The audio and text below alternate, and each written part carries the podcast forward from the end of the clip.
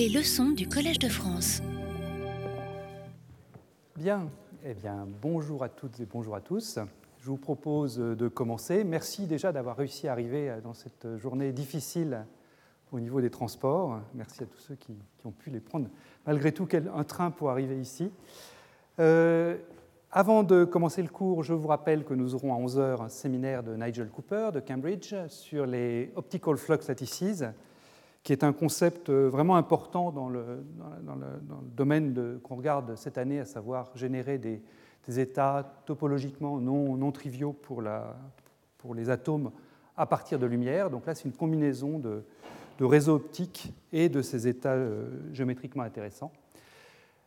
La semaine prochaine, nous aurons un séminaire de David Guéry-Audelin euh, de Toulouse euh, qui sera des variations autour du thème de la diabaticité. Euh, c'est un thème qui est très, très débattu en ce moment.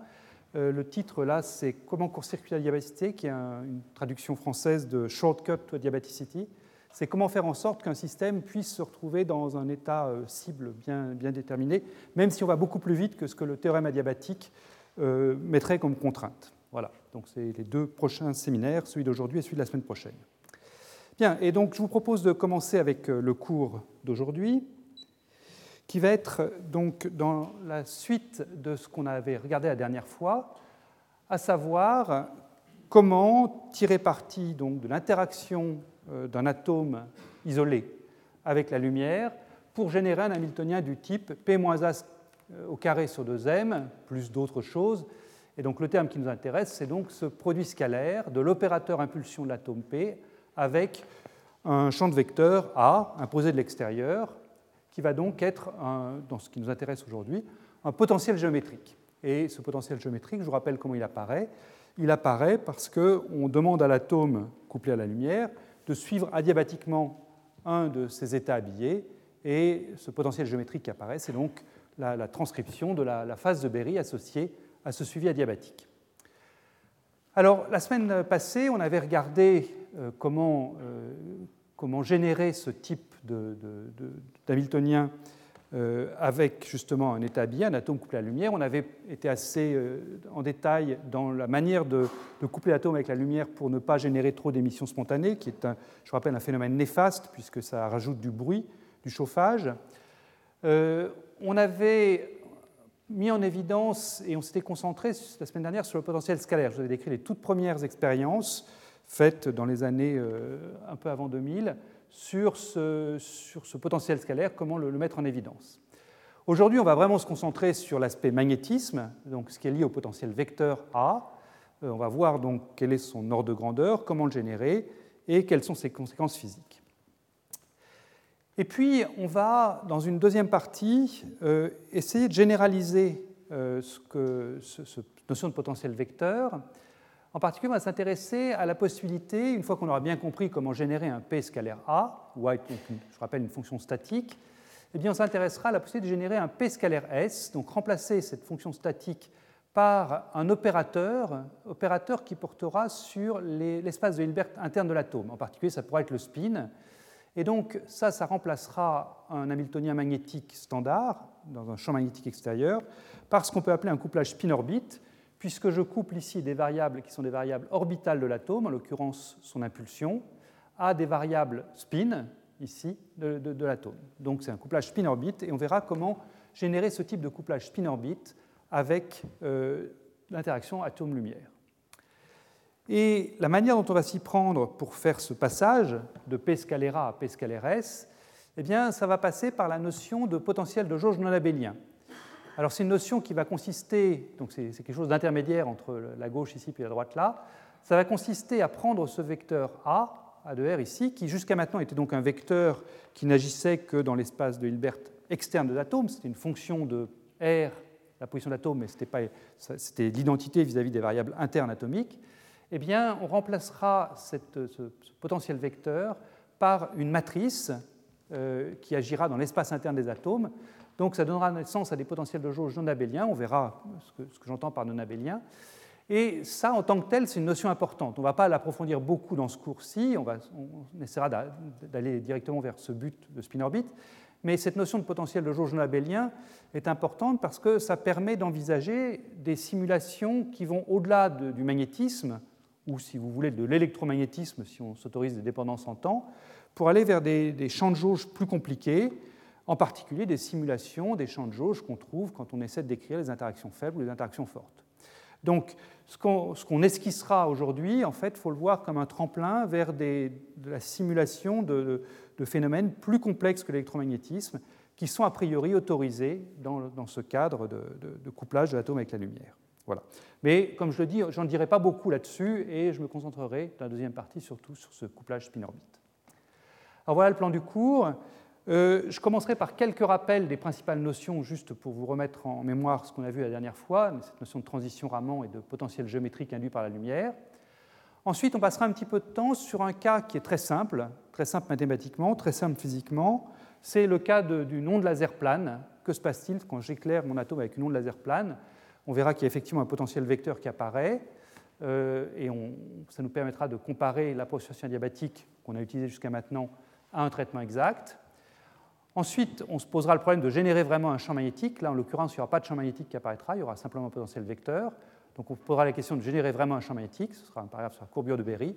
Et puis, dans la dernière partie, donc, je passerai à de jauge abélien très rapidement pour me consacrer finalement au couplage spin-orbite, qui est, encore une fois, d'une grande importance en pratique. Alors, commençons par ces rappels des principales notions, ce dont il faut se souvenir des cours précédents, transition Raman et potentiel géométrique induit par la lumière. Donc dans tout ce cours, je vais prendre comme système modèle pour mon système atomique cette transition Raman. Donc je vais prendre un atome avec deux états fondamentaux, G1 et G2, qui peuvent être deux sous-niveaux Zeeman ou deux sous-niveaux hyper fins, issus du, vrai niveau fondamental de l'espèce atomique que je considère. L'espèce atomique que je considère, ben, ça peut être un atome alcalin ou ça peut être un de ces atomes dont je vous disais qu'ils sont très prometteurs, comme l'herbium ou le dysprosium. Et puis, je suppose que j'ai une paire de faisceaux lumineux, un faisceau laser bleu, un faisceau laser rouge ici, de pulsations oméga A et oméga B, qui me font un couplage Raman quasi résonant entre l'état fondamental G1 et l'état fondamental G2. Et ce couplage résonant passe par un état excité E. Donc j'absorbe un photon, dans, si je suis dans G1, j'absorbe un photon dans l'onde laser bleue, je fais une émission stimulée dans l'onde laser rouge, et j'arrive dans G2. Euh, je supposerais que le couplage, euh, pardon, que le désaccord par rapport à l'état excité delta E est très grand, grand devant les fréquences de Rabi associées au laser bleu et au laser rouge, de sorte qu'il est possible de faire une élimination perturbative de l'état excité E pour ramener toute la dynamique interne de l'atome simplement au sous-espace G1, G2. Donc on fait cette élimination de l'état excité pour se ramener simplement à une matrice 2 par 2 pour décrire la, dynamique interne de l'atome, matrice 2 par 2 qui agit dans cet espace de Hilbert G1, G2. Alors une fois qu'on a fait cette élimination perturbative de l'état excité, eh bien, on constate que le couplage atome-lumière est caractérisé par deux fréquences.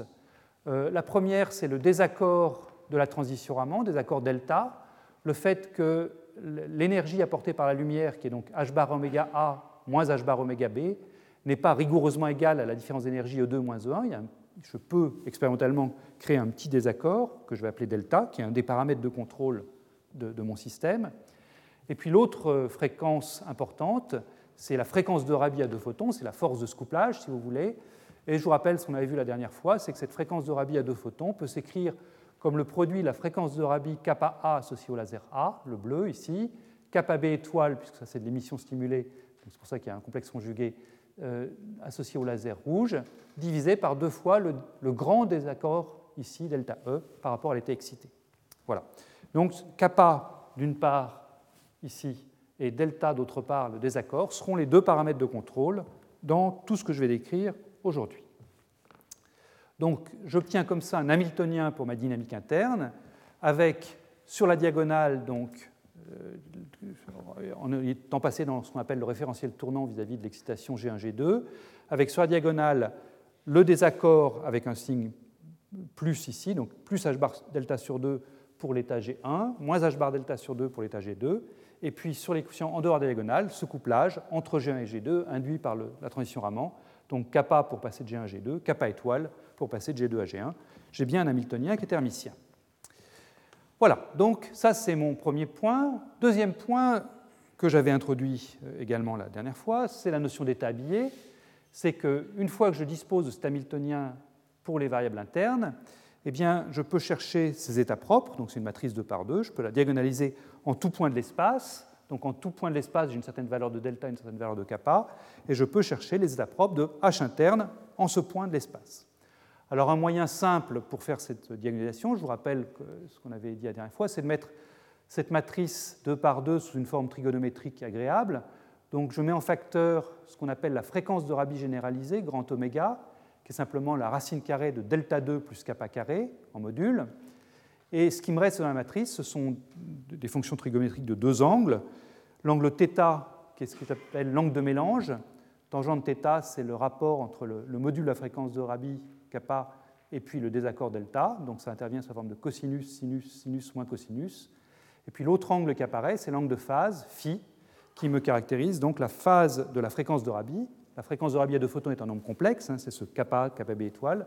Donc phi caractérise la phase de cette fréquence de Rabi. Donc j'ai un épuissance phi ici, épuissance moins phi là. Encore une fois, j'ai bien des quotients complexes conjugués, ma matrice est thermicienne. Alors une fois que la matrice est cette forme-là, bah, c'est presque évident de la diagonaliser. On trouve que les deux vecteurs propres sont plus ou moins h bar oméga sur 2. En d'autres termes, la matrice qui est là a comme valeur propre plus ou moins 1. Et ce qui se passe, donc, si je pars en l'absence de couplage de mes deux états G1 et G2, qui, après passage en référentiel tournant, sont séparés de l'énergie h bar delta, eh bien, le couplage avec la lumière entre G1 et G2 tend à repousser les, les niveaux, comme on dit, et je fabrique ces deux états habillés qui sont psi plus et psi moins, qui sont les états propres de cette matrice-ci. Alors je vous ai donné ici l'expression de psi moins. Euh, psi moins, c'est donc une combinaison linéaire de G1 et de G2, et les poids qu'il faut mettre, je vous laisse vérifier, hein, c'est cosinus θ sur 2 G2, moins et puissance moins ifi, sinus θ sur 2 G1. Voilà.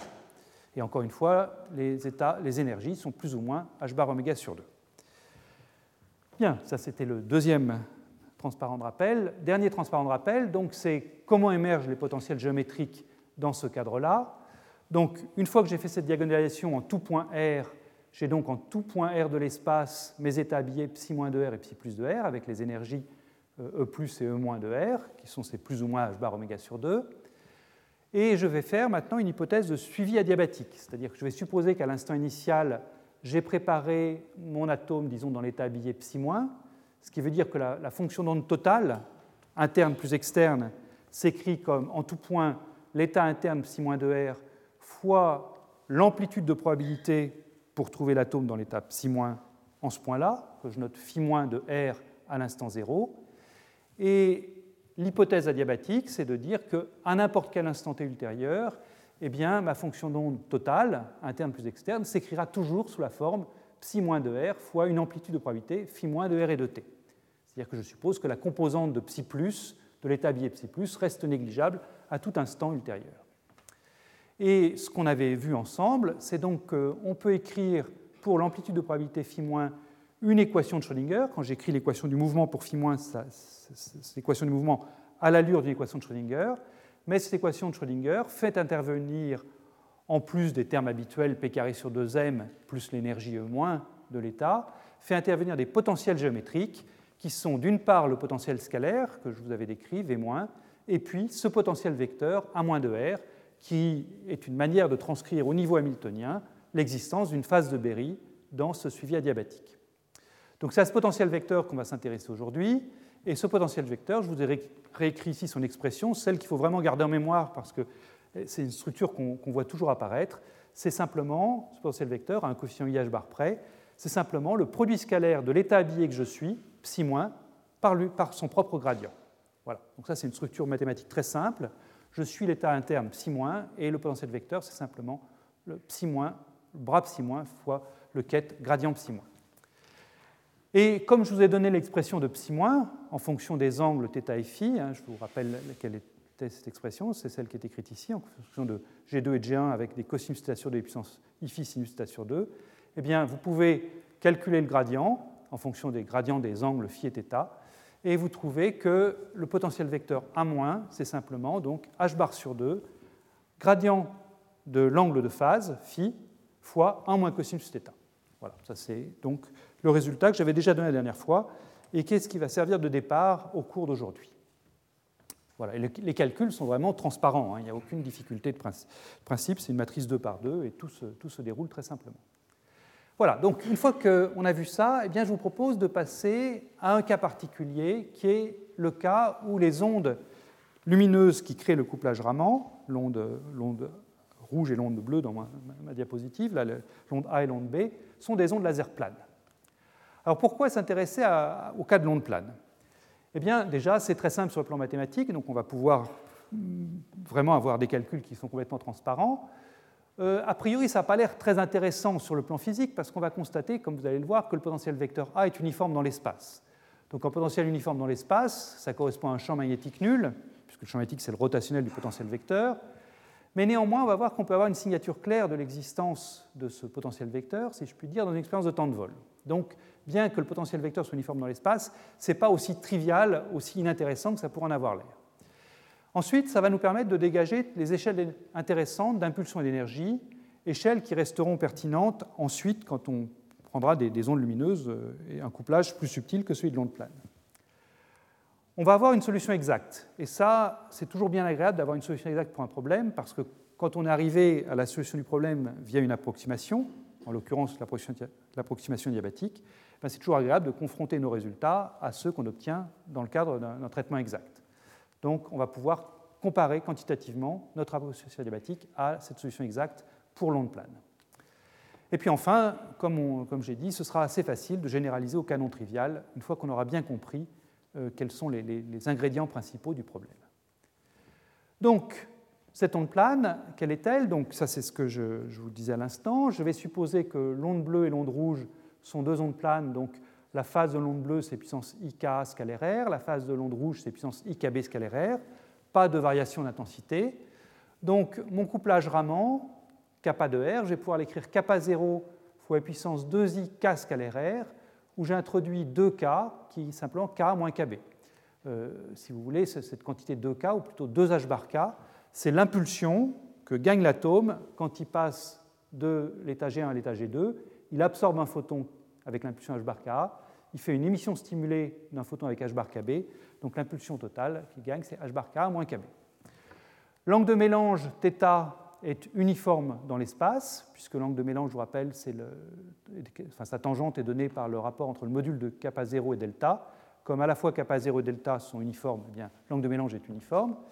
Et donc, si vous prenez la formule que j'avais donnée à l'instant pour le potentiel vecteur, formule que j'ai rappelée au tableau, hein, donc si j'allume, voilà, euh, donc cette formule h bar sur 2, 1 moins cos gradient phi, eh bien là, le gradient phi, c'est simplement 2 fois k, le vecteur k euh, l'impulsion transférée. Donc j'ai un vecteur, potentiel vecteur qui va être euh, h bar 1 moins cosinus θ fois le vecteur k, donc quelque chose d'uniforme dans l'espace.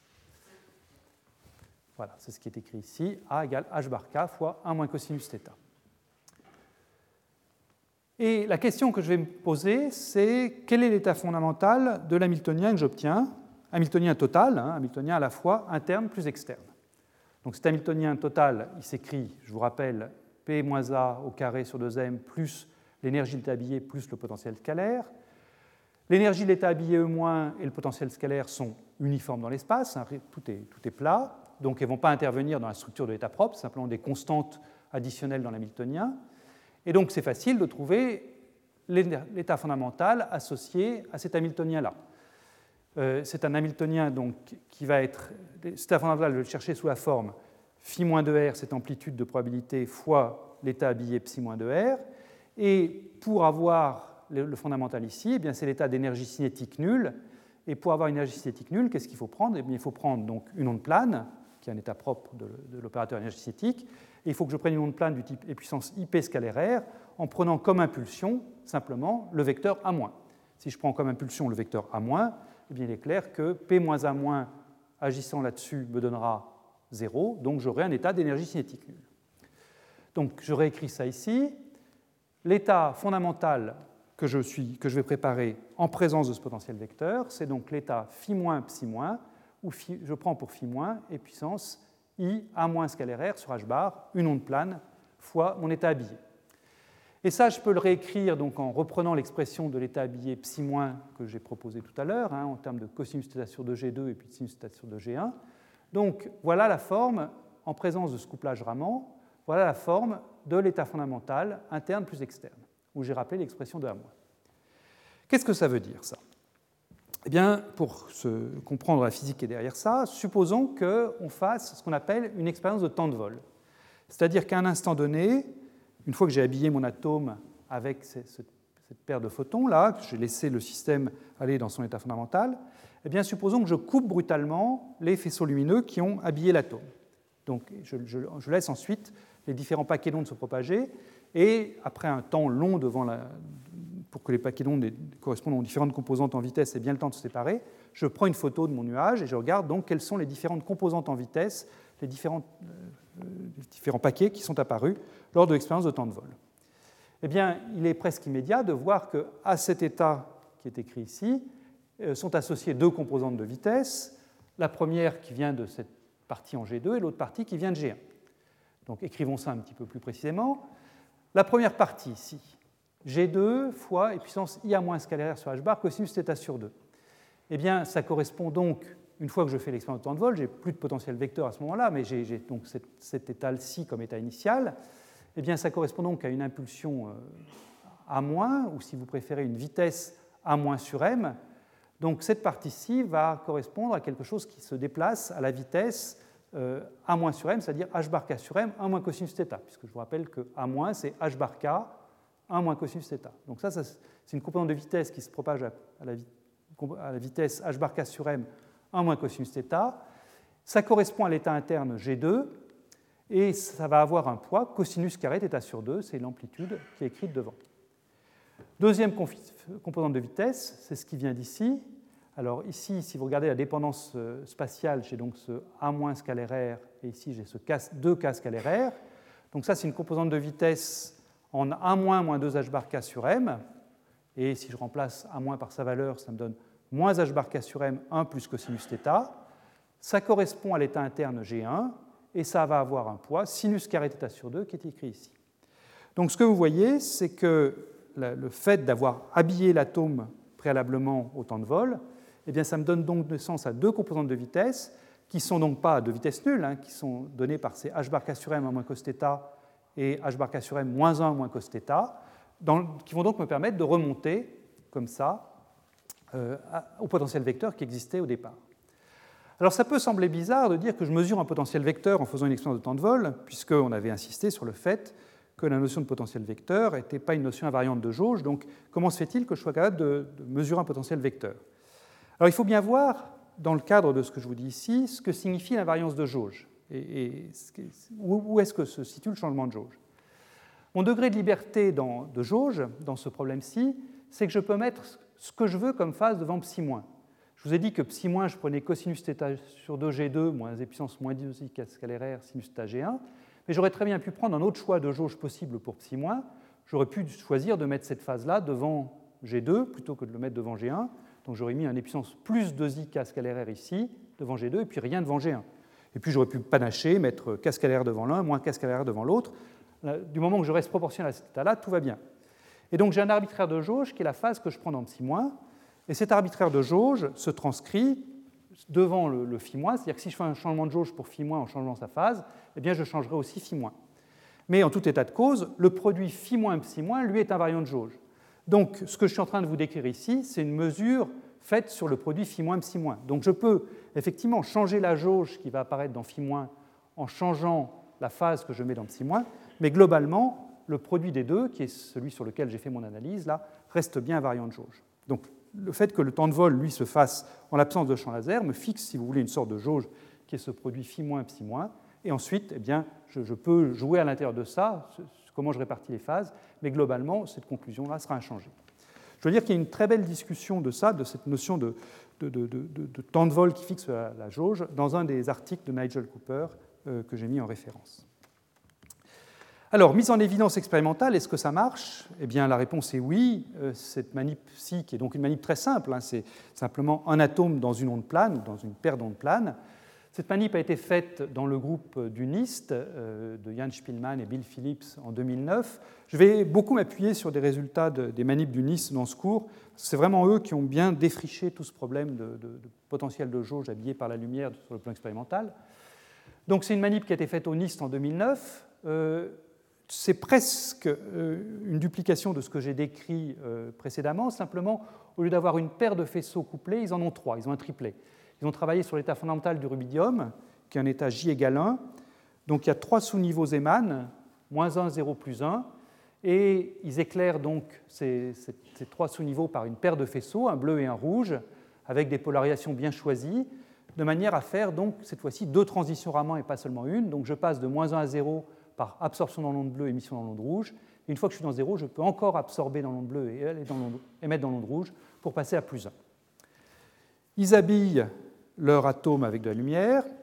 Ils prennent un condensat de Bose-Einstein, donc euh, via l'évaporation, ils laissent le, système aller vers l'état fondamental du système. C'est en présence d'un léger piège harmonique euh, pour, quand même confiner un peu le nuage, pour pas qu'il s'étale jusqu'à l'infini. Et ensuite, eh bien, ils font cette expérience de temps de vol en présence d'un gradient de champ magnétique, ce qui leur permet, par un effet Stern-Gerlach simplement, d'analyser séparément la composante moins 1, 0 et plus 1. Donc ils sont effectivement capables, dans le langage que j'avais tout à l'heure, de révéler si le paquet qui mesure vient de l'état interne G1 ou de l'état interne G2. En l'occurrence, les états internes sont moins 1, 0, plus 1, et le gradient de champ magnétique permet d'isoler le, paquet qui vient de m égale moins 1, m égale 0 et m égale plus 1. Donc voilà une expérience de temps de vol typique qu'ils obtiennent. Celle-ci, c'est en, l'absence de désaccord ramant euh, donc à ce moment-là, la transition est exactement résonante entre moins 1, 0 et plus 1. Et là, il trouve trois pics qui correspondent aux trois états mz. Donc l'état plus 1 est sur cette ligne-ci, l'état mz égale 0 est sur cette ligne-là, l'état mz égale moins 1 sur cette ligne-là. Et ici, ils ont donc sur l'axe x l'impulsion en unité de h bar k, euh, donc de, de l'impulsion transférée par un photon. Et ils voient effectivement des pics en moins 2, 0, plus 2. Voilà. Ensuite, ils changent le désaccord Raman et il voit les pics se déplacer. C'est-à-dire que ici, euh, on voit le pic pour mz égale plus 1 et mz égale 0, on ne voit pas le pic pour mz égale moins 1, mais le pic pour mz égale plus 1, on voit qu'il s'est déplacé, hein, qu'il n'est plus à la composante de vitesse moins 2 h bar k, mais il est venu se mettre quelque part entre moins 1 et 0. Donc avec ça, on est capable de, reconstruire donc, la position en vitesse de l'état fondamental, donc de remonter, si vous voulez, au potentiel vecteur pour un choix de jauge donné vu par l'atome une fois qu'il est habillé. Et vous avez ici, c'est donc une manip qui est, assez simple à, comprendre hein, et à décrire, vous avez ici le décalage en vitesse delta v en unité d'énergie de recul, donc en fonction du désaccord choisi, qui est un des paramètres de contrôle delta sur ER. Donc je vous rappelle que cette vitesse, donc c'est ce que j'avais écrit ici, h bar k sur m 1 moins cosinus θ, et le désaccord intervient dans la valeur de cosinus θ, donc varier le désaccord, c'est varier cosinus θ. Et quand on fait l'expérience, donc, on voit effectivement que la, position des pics en vitesse varie avec le désaccord d'une manière qui est complètement conforme à ce qu'on attend, cette loi en, 1 moins cosinus θ. Alors, euh, juste pour fixer les échelles euh, du problème, hein, ce décalage en vitesse delta v est exprimé en unité de vitesse de recul VR. La vitesse de recul, simplement h bar k, l'impulsion d'un photon lumineux divisé par la masse. Et le désaccord delta, lui, est exprimé en unité d'énergie de recul, euh, l'énergie de recul étant une quantité que j'ai déjà introduite, h bar 2 k2 sur 2m. Et encore une fois, l'accord qu'on trouve des points expérimentaux avec la théorie est parfait. Simplement, là où moi, dans la diapositive précédente, je prédisais un décalage qui était au maximum de h bar k, d'une vitesse de recul, j'avais ce h bar k en moins θ, là, ils ont quelque chose qui va à 2 h bar k, et la raison, c'est simplement qu'ici, on ne travaille pas avec euh, un système à deux niveaux, mais avec un système à trois niveaux. Donc, on a un décalage qui est deux fois plus grand. Euh, ça, ça fait écho à une remarque que j'avais faite lors du cours sur la phase de Berry. Je vous avais dit, quand je prenais un spin ennemi dans un champ magnétique et que ce champ magnétique euh, bougeait lentement, eh bien, le, spin ennemi accumulait une certaine phase de Berry, qui était proportionnée à l'angle solide parcouru par le champ magnétique. Je vous avais dit, si j'avais pris un spin plus grand, eh bien, la phase de Berry aurait été plus grande parce que la phase de Berry est proportionnelle au spin que je considère. Là, c'est exactement la même chose. On passe d'un spin effectif 1,5 dans un système à deux niveaux à un spin effectif 1. Et du coup, eh bien, le potentiel vecteur, qui est simplement une autre expression du même phénomène physique que la phase de Berry, le potentiel vecteur est lui aussi deux fois plus grand. Voilà, donc tout est bien sous contrôle ici, y compris la valeur quantitative du résultat. Alors, je vous ai dit que l'intérêt de ce traitement du nom de plane, euh, enfin de, ce cas de long de plane, c'est qu'on pouvait faire un traitement exact. Et je voudrais maintenant passer euh, quelques minutes pour euh, vous présenter comment est-ce que ce traitement exact se déroule dans le cas de long de plane, parce que vous allez voir que c'est très simple et ça nous permettra ensuite de, ça nous servira quand on parlera de couplage spin-orbite. Donc l'idée pour ce traitement exact, c'est de remarquer que dans le cas du nom de plane, eh bien, on a des familles d'états familles qui portent à la fois sur l'état interne et sur l'état externe de l'atome, on a des familles d'états qui sont stables sous l'effet du couplage atome-lumière. Alors ici, j'ai représenté cette famille d'états. Je, prends l'atome dans l'état interne G1 avec l'impulsion P-H bar K, et dans la même famille, je mets l'atome dans l'état interne G2 avec l'impulsion P plus H bar K. Et comme effectivement je passe de l'état G1 à l'état G2 en absorbant l'impulsion 2H bar K, eh bien effectivement, le couplage laser me fait passer de cet état-ci à celui-ci.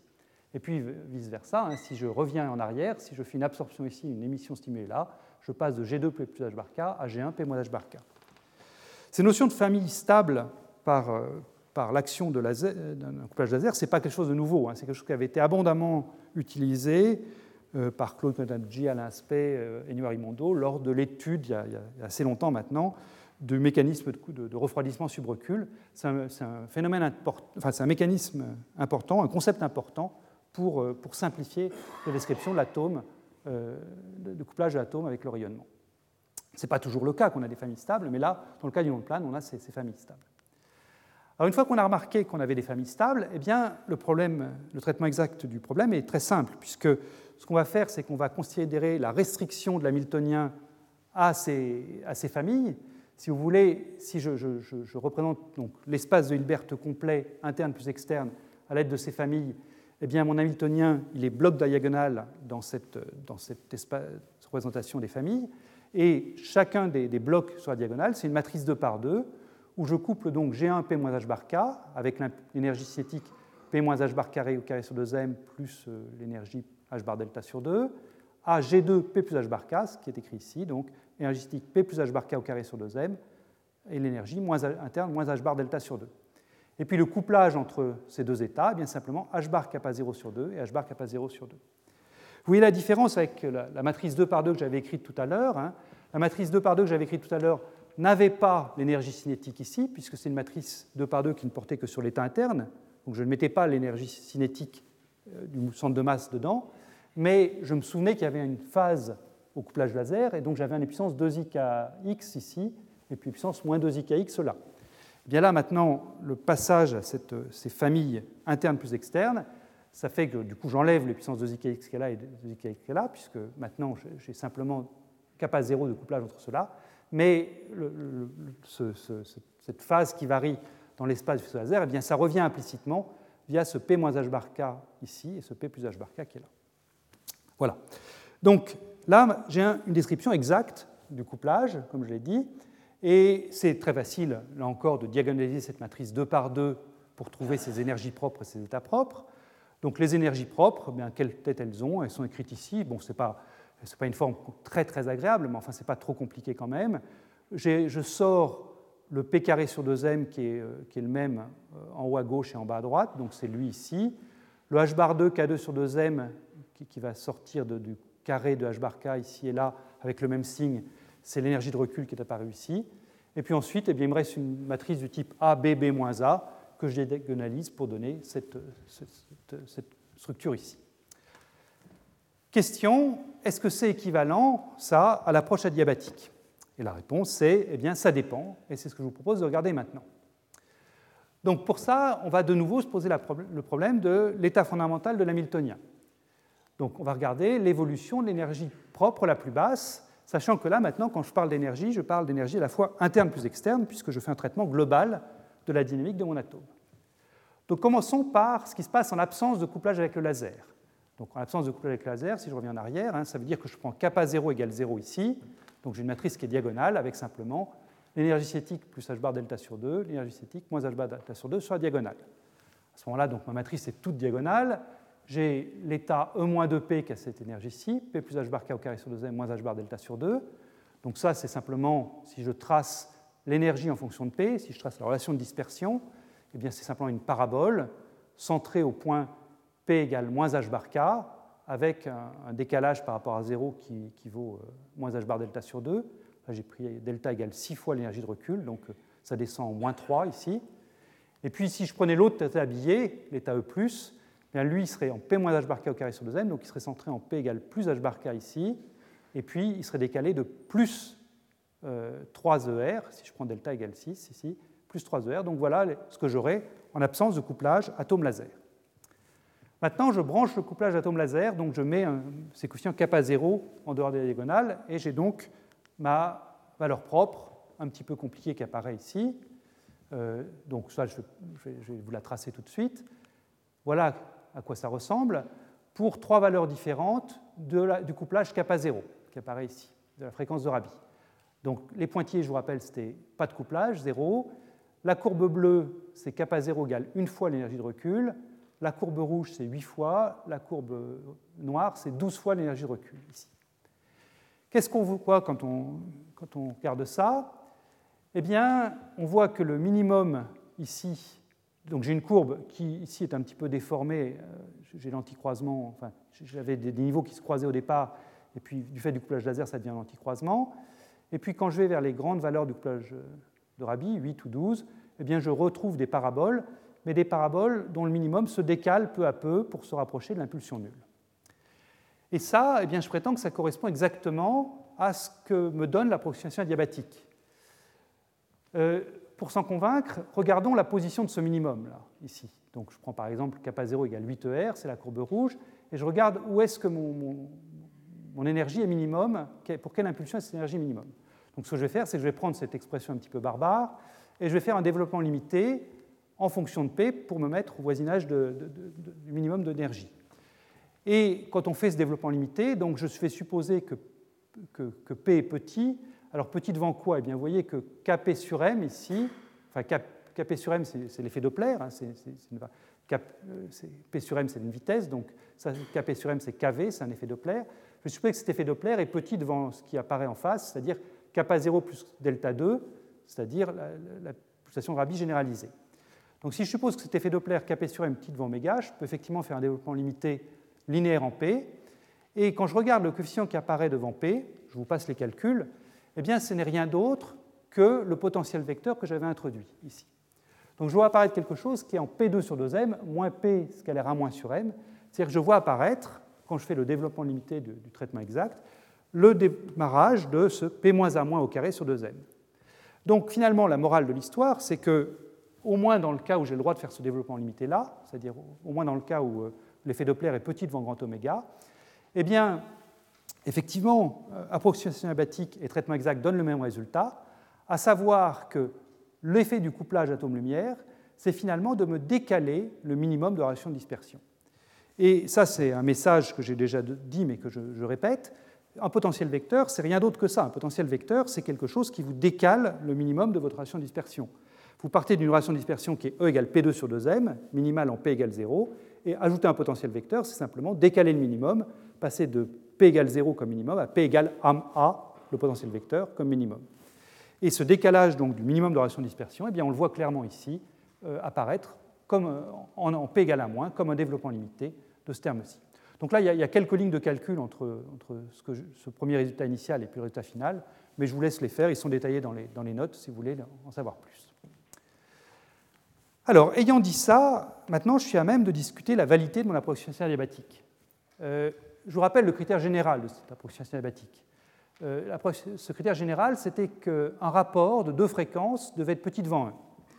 Ce rapport de deux fréquences, ça contenait au numérateur la vitesse angulaire maximum à laquelle mes états propres de l'hamiltonien défilaient dans le temps, et au dénominateur, c'était la pulsation de bord minimum de mon système. Alors regardons ce que donne à la fois ce numérateur et ce dénominateur. Le numérateur, donc la vitesse angulaire des états, donc les états que je prends dans mon approximation mathématique, ce sont les états habillés. À quelle vitesse est-ce que ces états défilent? Eh bien, euh, cette vitesse angulaire, c'est donc euh, l'ordre de grandeur, c'est, je prends l'état habillé psi-, c'est le module de produit scalaire psi- avec psi- point. La dérivée par rapport au temps de psi-, je peux l'écrire comme V, il faut la dériver par rapport à l'espace de psi-. Donc c'est V fois le produit scalaire psi-, gradient psi-.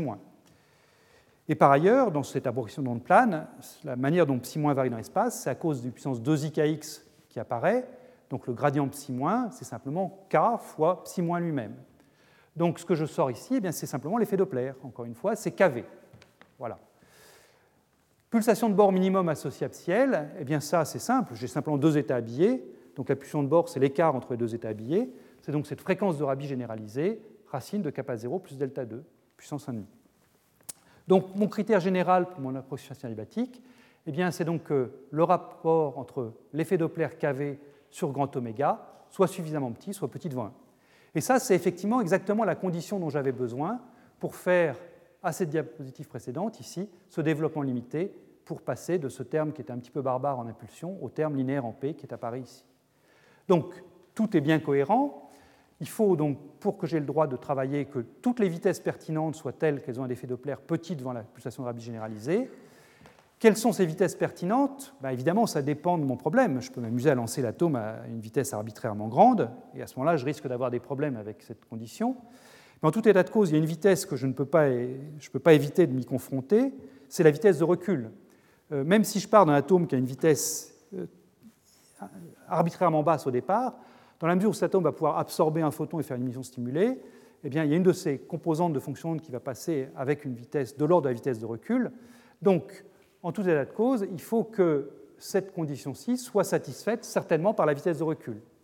Et si j'injecte dans cette expression la vitesse v bar égale h bar k sur m, eh bien ce que je trouve ici, c'est que h bar k2 sur m doit être petit devant oméga, ou si vous préférez, en multipliant par h bar de part et d'autre, que l'énergie de recul ER doit être petite devant h bar oméga. Et c'est ça la condition de validité de tout ce que je fais en ce moment. Pour avoir le droit de faire cette approximation adiabatique pour mes états habillés, eh bien, il faut que je me mette dans une situation où ma pulsation de Rabi généralisée est grande devant l'énergie de recul. Si ce n'est pas le cas, l'approximation de suivi adiabatique ne marchera sûrement pas, même pour des vitesses aussi basses que la vitesse de recul. En revanche, si c'est vérifié, eh bien, au moins pour des vitesses de l'ordre de la vitesse de recul, j'aurai le droit de faire ce que je fais ici et de, de vous écrire l'expression de potentiel scalaire et de potentiel vecteur. Voilà, donc c'était intéressant de passer par cette approximation adiabatique, puisque ça nous a permis de préciser tout ça. Alors maintenant, passons aux choses sérieuses, si je puis dire, c'est-à-dire passons à la, notion de, vraiment de champ magnétique. Et donc ce champ magnétique, cette courbure de Berry, on va voir maintenant quelles sont les conditions nécessaires pour générer un champ magnétique non nul, pas simplement un potentiel vecteur non nul, mais un champ magnétique non nul. Et comment est-ce que ce champ magnétique peut être mis en évidence? Alors, je redis des choses que, j'ai déjà dites plusieurs fois. Donc, j'ai mon couplage atome-laser qui est caractérisé par ces deux angles θ, angle de mélange, et phi, angle de phase. Et mon potentiel vecteur, c'est gradient phi fois 1 moins cos θ. Maintenant, je veux avoir comme, euh, euh, sous-produit de cette procession hébatique un champ magnétique non nul, donc un rotationnel du potentiel vecteur, B non nul. Rotationnel de cette quantité-là, bah ça, il euh, faut, prendre son crayon pour le calculer, mais ce n'est pas bien compliqué. Et ce qu'on trouve, c'est que c'est quelque chose qui fait intervenir le produit vectoriel de deux vecteurs.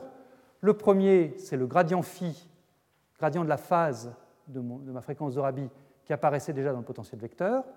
Et le deuxième, c'est le gradient de cos donc gradient de l'angle de mélange, cet angle de mélange, encore une fois, faisant intervenir la fréquence de Rabi et le désaccord. Donc si je veux produire vraiment du magnétisme, si je veux produire vraiment un champ magnétique B non nul, il faut que j'ai simultanément un gradient de phase non nul. Donc il ne faudra pas que je prenne une onde laser stationnaire, par exemple, parce que si je prends une onde laser stationnaire, la phase sera constante dans l'espace et ça ne marchera pas. Donc il faut un gradient de phase non nul et il faut aussi un gradient de l'angle de mélange non nul. Donc il faut que je me débrouille pour faire varier dans l'espace soit la fréquence de Rabi, soit le désaccord. On va prendre comme exemple le désaccord dans un instant, mais j'aurais pu prendre comme exemple la fréquence de Rabi, ça marche aussi. Il faut en tout cas qu'il y en ait un des deux qui varie. Et puis en plus, comme là, ce que je prends ici, c'est le produit vectoriel entre gradient θ et gradient phi, il faut que ces deux gradients de θ et de phi aient le bon goût de ne pas être collinéaires, sinon ça donnera zéro. Alors à ce stade, on peut faire un, lien intéressant avec les forces radiatives, euh, pour ceux d'entre vous qui, connaissent ce problème. Euh, quand on étudie les forces radiatives qui s'appliquent sur un atome à deux niveaux, eh bien, on a traditionnellement deux types de forces radiatives. Euh, on a la force de pression de radiation, qui est liée au gradient de la phase de l'onde laser, et puis on a la force dipolaire, qui est liée au gradient de l'intensité de l'onde laser, si vous préférez, le gradient de module de kappa, ici. Eh bien, en quelque sorte, là, on retrouve les mêmes notions, c'est-à-dire que pour avoir un champ magnétique non nul, il faut que les deux ingrédients des forces radiatives, gradient de phase et gradient d'intensité, soient non nuls simultanément. Donc c'est une piste assez intéressante, assez amusante de, lien entre les deux phénomènes. Il y a néanmoins une différence importante, c'est que pour avoir des forces radiatives intéressantes, en particulier pour avoir une force de pression de radiation intéressante, il faut avoir de l'émission spontanée, euh, sinon la force de pression de radiation est nulle. Alors que là, dans tout ce que je fais avec mes potentiels géométriques, je cherche au maximum à éviter l'émission spontanée. Comme je vous l'ai dit, l'émission spontanée, c'est l'ennemi, c'est celui, qui chauffe tout le système, et qui rend les, phénomènes beaucoup moins jolis à voir. Donc euh, il y a quand même une différence avec les forces radiatives. Même si les ingrédients de base sont les mêmes, gradient phi et gradient θ, eh bien l'émission spontanée, elle, qui est nécessaire pour la force de pression radiation, est nuisible pour ces potentiels géométriques. Alors, étudions comment ça peut se passer sur un exemple. Il y a, beaucoup d'autres systèmes possibles, mais je vais me concentrer à un qui est l'utilisation d'un gradient de désaccord.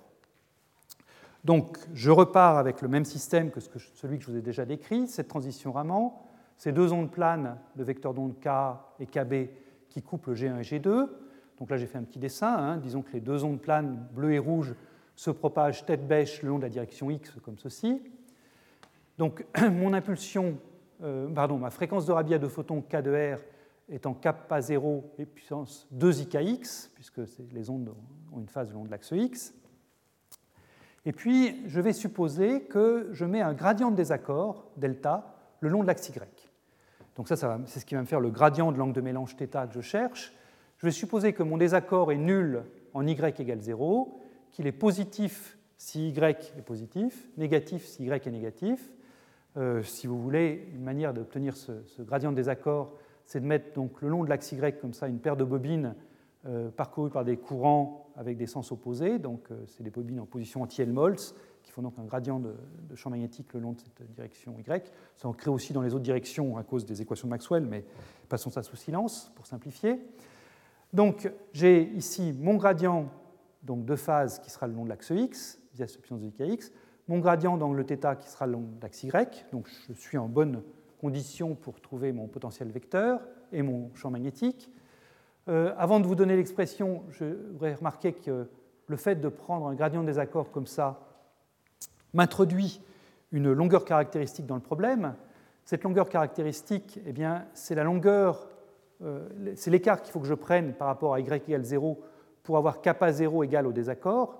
Euh, donc c'est à la distance L du point de l'origine, eh bien j'aurai kappa 0 égale delta si je définis L comme étant le rapport kappa 0 sur delta prime. Voilà, donc j'ai une longueur naturelle dans le problème qui est petit l. J'en ai une autre, bien sûr, qui est la longueur d'onde lambda associée au vecteur d'onde k, lambda égale 2pi sur k. Maintenant, bah, il n'y a plus qu'à faire le calcul. Hein. Je vous ai rappelé l'expression du champ magnétique au tableau ici. Euh, donc, euh, encore, je saute des calculs pour, euh, qui ne sont vraiment pas difficiles, ils sont faits dans les notes. Donc, ce qu'il faut, c'est partir donc, de gradient de cos de gradient phi calculer le gradient de θ en fonction du gradient de désaccord que je vous ai proposé. Et quand on met tout ça ensemble, donc, on arrive à l'expression suivante, qui est une expression assez simple. Est-ce que la lumière baisse? Oui. Euh, qui est une expression assez simple. B de R, le champ magnétique, est invariant par translation le long de l'axe X, et il ne varie donc qu'en fonction de Y. Il est parallèle à l'axe Z, puisque ça c'est naturel. Hein. je, dois prendre le produit vectoriel du gradient de phase qui est le long de l'axe x et du gradient de, θ qui est le long de l'axe y. Donc, produit vectoriel de quelque chose parallèle à x et parallèle, autre chose parallèle à y, ça me donne quelque chose qui est le long de l'axe z, donc perpendiculaire au plan ici. Donc, c'est quelque chose qui est invariant par translation de l'axe x, je vous ai dit, qui varie en fonction de y et qui varie comme une puissance de Lorentzienne. Alors, le préfacteur de cette puissance de Lorentzienne, le B0, c'est h bar k sur L. Je vais vous en dire plus sur faut, comment il faut regarder ce h bar k sur L dans un instant, mais c'est donc le rapport entre une impulsion h bar k associée au photon de la transition Raman divisé par cette longueur caractéristique L euh, qui, relie donc kappa 0 au gradient de désaccord. Et puis la puissance de Lorentzienne, c'est donc une puissance 3,5, et cette Lorentzienne, c'est simplement 1 plus Y2 sur L2. Là encore, ça fait intervenir cette longueur caractéristique L euh, euh, que, j'ai introduite là. Alors à quoi ressemble ce champ magnétique artificiel? Comment est-ce que je peux le caractériser? Est-ce que c'est grand? Est-ce que c'est petit? Le champ que je viens de vous proposer, là, le H bar K sur L, comment est-ce qu'il faut le considérer? Première remarque, ce champ magnétique artificiel, il ne se mesure pas en Tesla. Hein. Euh, pour sortir des Tesla, euh, eh bien, il faut avoir à notre disposition une charge électrique euh, pour, relier des Tesla aux unités de, longueur ou de, force. Si vous prenez la force de Lorentz, par exemple, QV vectoriel B, ben, quand je mets B en Tesla, c'est parce que je multiplie par Q en Coulomb.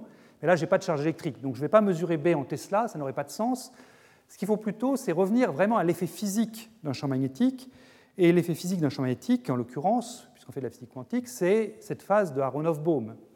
Donc la question que je peux me poser pour caractériser la force de B, c'est quelle est la taille que je dois donner à un certain contour dans l'espace, dans le plan XY, pour atteindre une phase de Aronoff-Bohm-Berry. Là, je mets les trois noms à la fois, puisque c'est une phase d'Aronoff-Bohm quand je regarde ça d'un point de vue de champ magnétique, mais c'est une phase de Berry quand je regarde ça du point de vue de suivi géométrique, enfin, euh, suivi adiabatique, phase géométrique.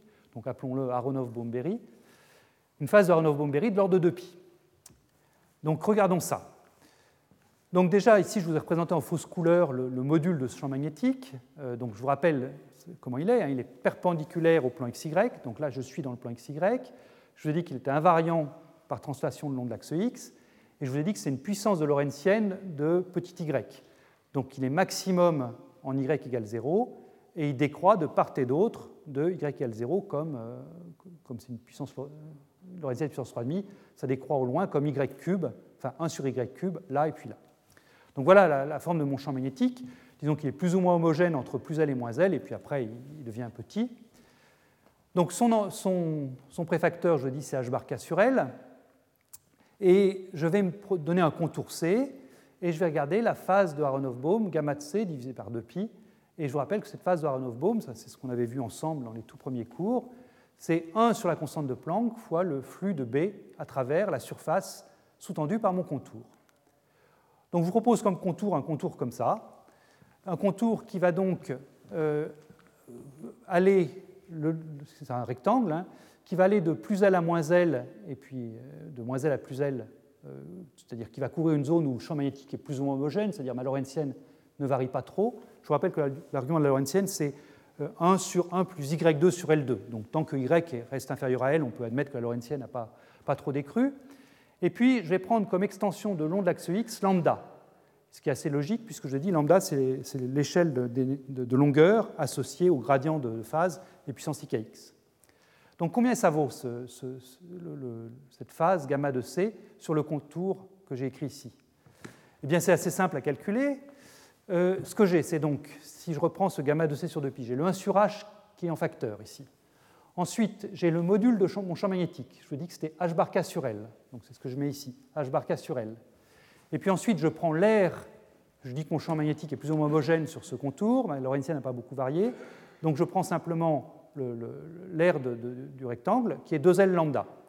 Et quand vous regardez ça, eh bien, tout se simplifie. J'ai le L du numérateur qui simplifie avec le L du dénominateur, les H et les H bar vont me donner un 1 sur 2pi, mais j'ai K fois lambda qui va me donner un 2pi au numérateur, donc tout ça se simplifie pour donner 1. Il y a peut-être le 2 qui reste ici, mais bon, à part ça, euh, tout, simplifie. Et donc je trouve que sur le contour que je vous ai proposé ici, eh bien, j'ai une phase de Aronoff-Bohm de l'ordre de 2pi. Et c'est ça qui vous caractérise la force du champ magnétique. Ça vous dit que vous pouvez faire euh, un, effet appréciable du champ magnétique sur une boucle qui fait donc la taille L associée à mon problème fois simplement la longueur d'onde lumineuse. Si vous mettez un superfluide là-dedans, ça va dire que dans un contour comme ça, vous aurez en moyenne un vortex qui apparaîtra. Et puis donc si vous avez un gaz qui s'étend sur cet axe-là, ben, vous aurez des vortex qui s'empileront le long de cet axe. Alors on peut se dire, très bien, donc si je veux un grand champ magnétique, ce qu'il faut, c'est que je fasse un, L tout petit, donc un très fort gradient de champ magnétique. Alors c'est effectivement le cas. Euh, ceci étant, on ne va pas pouvoir aller vers des L arbitrairement petits. Ça n'aurait pas de sens de dire que je prends L ici égale 10-15 mètres, par exemple, parce qu'il est clair que mon nuage atomique, lui, à ce moment-là, il ne va pas explorer une zone de champ magnétique uniforme. mon, nuage atomique, ce que je vais faire, c'est je vais pouvoir le confiner sur une distance typiquement de l'ordre de lambda, mais je ne peux pas le confiner sur une distance de 10-15 mètres. Encore une fois, ça n'aurait pas de sens. Donc si je dis que les plus petits L pertinents, c'est-à-dire les plus forts gradients de champ magnétique que je vais faire, sont eux-mêmes de l'ordre de lambda, eh bien à ce moment-là, ça veut dire que le champ magnétique est d'ordre ici h bar fois k carré. Et si vous, ça ne vous dit pas grand-chose, ça h bar k carré, vous pouvez raisonner en termes de pulsation cyclotron. Et ça vous dit que la pulsation cyclotron est de l'ordre, là encore, de l'énergie de recul. L'énergie de recul continue à s'imposer comme l'échelle d'énergie ou l'échelle de fréquence pertinente pour le problème. Et donc les, plus grands champs magnétiques qu'on sait réaliser dans cette situation, c'est des champs magnétiques tels que les pulsations cyclotron associées sont de l'ordre de l'énergie de recul. Alors vous voyez incidemment que quand on commence à prendre L de l'ordre de lambda ici, lambda le long de cet axe-là, eh bien, on tend euh, furieusement vers des géométries type réseau optique. Hein, je suis en train de dire que tout se passe à l'échelle de la longueur d'onde, et donc je suis en train de me rapprocher des, réseaux optiques.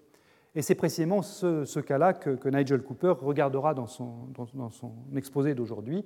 C'est que se passe-t-il quand on cherche finalement à, tirer parti au maximum des gradients qu'on peut avoir, gradients de, phase ou gradients d'intensité de la lumière à l'échelle de la longueur d'onde optique On atteint donc précisément ce régime du réseau optique avec des pulsations cyclotrons donnée par l'énergie de recul. Voilà. Donc le, réseau optique apparaît naturellement comme la, bonne perspective si on veut faire des grands champs magnétiques. Alors, j'ai été jusqu'à maintenant très quantique. Hein. je vous ai parlé de phase de Aharonov-Bohm, de potentiel euh, géométrique, euh, de oui, ça, de potentiel géométrique. Euh, on peut quand même se poser des questions un peu plus classiques, se dire c'est très bien tout ça, on a donc des champs magnétiques artificiels caractérisés par des phases quantiques, mais est-ce qu'il y a toujours une force de Lorentz Une force de Lorentz classique, est-ce qu'il y a un équivalent de cette force F égale QV vectoriel B pour ces potentiels géométriques qu'on voit apparaître? Et la réponse est oui, et vous allez voir que cette force de Lorentz, elle est, au moins dans, des cas simples, en fait presque évidente. Hein. Euh, c'est-à-dire qu'on sait qu'elle doit être là, simplement on n'avait pas interprété jusqu'à maintenant comme force de Lorentz.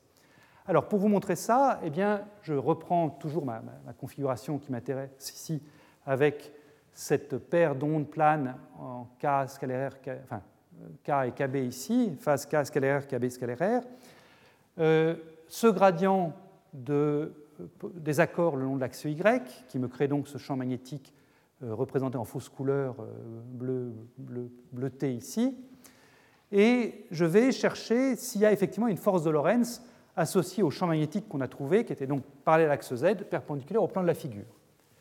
Et pour voir s'il y a une force de Lorentz, ce que je vous propose, c'est de prendre un atome, le prendre par exemple dans l'état G1, ici, et puis l'envoyer le long de l'axe Y, à vitesse, avec une certaine vitesse. Et s'il y a une force de Lorentz, j'ai une vitesse donc parallèle à l'axe Y, j'ai un champ magnétique qui est parallèle à l'axe Z perpendiculaire au plan de la figure, donc je m'attends à trouver une force selon l'axe X. Et cette force doit donc dévier ma trajectoire comme ceci comme indiqué en rouge. Hein. Vitesse selon y, champ magnétique selon z, implique, selon, selon Lorentz, une force selon x. Quel doit être l'effet de cette force? Eh bien, elle doit transmettre, donc dévier ma trajectoire, parce qu'elle doit donner une impulsion à l'atome le long de l'axe x. Ça doit faire un delta px, qui est simplement l'intégrale de moins l'infini à plus l'infini de fx, la force fois dt. Et si je suppose que la déviation est faible, pour simplifier les calculs, eh bien, euh, je vais donc écrire ce fx fois dt, donc comme Vy que je vais prendre constant égale à V0 fois mon champ Bz de t dt. Bien, calculons cette intégrale. Alors déjà, première remarque, euh, quand j'ai V0 fois dt, ça c'est jamais rien d'autre que dy. Hein, donc c'est l'élément, euh, je peux remplacer l'intégrale sur le temps par une intégrale selon la direction y. Donc je me retrouve avec euh, l'intégrale de delta px égale bz de y dy. Maintenant, à quoi ressemble Bz de Y? Ben, Ça, je vous l'ai donné tout à l'heure. C'est ce champ B0 que j'avais estimé être égal à h bar k sur L, fois cette puissance de Lorentzienne, puissance 3,5. Donc j'ai une constante que je sors de ma intégrale, fois ma Lorentzienne à la puissance 3,5. Alors le calcul de l'intégrale d'une Lorentzienne à la puissance 3,5, c'est quelque chose qui n'est pas très agréable à faire, mais on peut tous y arriver euh, avec des moyens plus ou moins, plus ou moins sophistiqués. Et quand on fait le calcul, eh bien, on trouve que cette chose-là vaut simplement 2h bar k. 2h bar k, c'est quoi? Eh bien, C'est l'impulsion qui est transférée à un atome quand il passe de l'état G1 à l'état G2, quand il absorbe une impulsion h bar Ka qui fait une émission stimulée de h bar Kb, il gagne l'impulsion 2h bar K.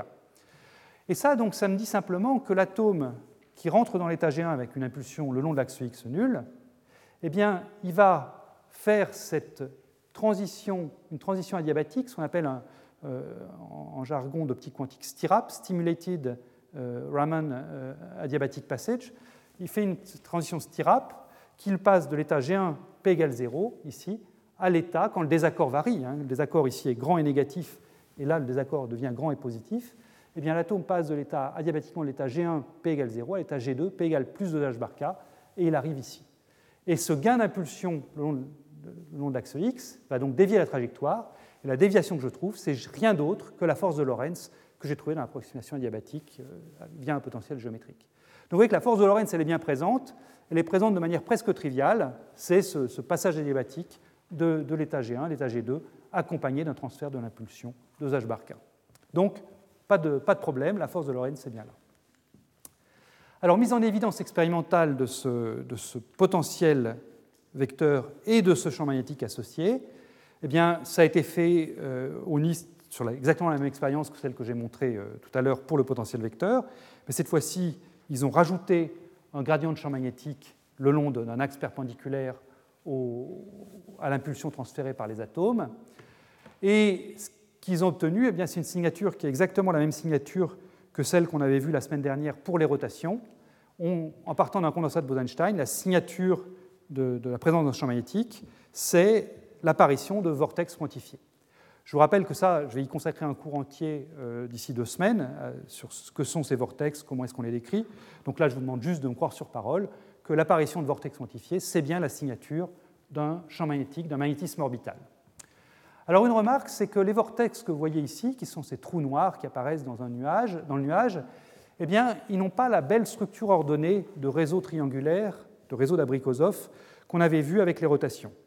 Et euh, ce que le groupe de NIST dit, c'est que euh, la raison pour laquelle le réseau de vortex ne s'ordonne pas dans leur expérience, eh bien, c'est ce chauffage du gaz lié à l'émission spontanée de photons. Pour que le réseau de vortex s'ordonne bien, il faudrait qu'ils attendent plus longtemps, euh, pour, que le, refroidissement du gaz permette au, réseau de vortex de se figer. Mais ils n'ont pas les moyens d'attendre assez longtemps parce qu'il y a l'émission spontanée qui est présente, qui chauffe par ailleurs le gaz et donc il y a cette compétition entre le refroidissement qu'il faudra avoir pour geler le réseau de vortex en un beau réseau triangulaire, et puis le chauffage lié à l'émission spontanée. Donc ça, c'est des expériences qui étaient faites avec des atomes alcalins, hein, des atomes de rubidium. Donc on avait vu qu'effectivement, euh, l'émission spontanée est très marginale pour, cette situation euh, des atomes alcalins. Ce serait intéressant de reprendre cette expérience avec les atomes type herbium ou dysprosium, où là, l'émission spontanée ne sera pas un problème. Voilà. Bien, j'en arrive maintenant à la deuxième volet du cours, qui va être nettement plus court que le premier, qui va porter sur cet aspect champ de jauge non abélien et couplage spin-orbite. Donc, ce qui va m'intéresser là maintenant, c'est de, généraliser tout ce qu'on a vu euh, pour aller au-delà des champs magnétiques euh, traditionnels, de l'électromagnétisme, si vous voulez. Donc je vais toujours m'intéresser à des Hamiltoniens du type P-A au carré sur 2m, mais euh, A n'est plus maintenant un champ de vecteurs qui est un, scalaire vis-à-vis des variables internes de, l'atome, mais va, A- va devenir un opérateur vis-à-vis des variables internes de l'atome. Donc si vous voulez, ça va être une matrice. Si, mes, degrés de liberté interne de l'atome se dégrident dans un espace de dimension 2, eh bien, A- sera une matrice 2 par 2 au lieu de simplement un champ de vecteurs proportionnel à l'identité euh, vis-à-vis des variables internes.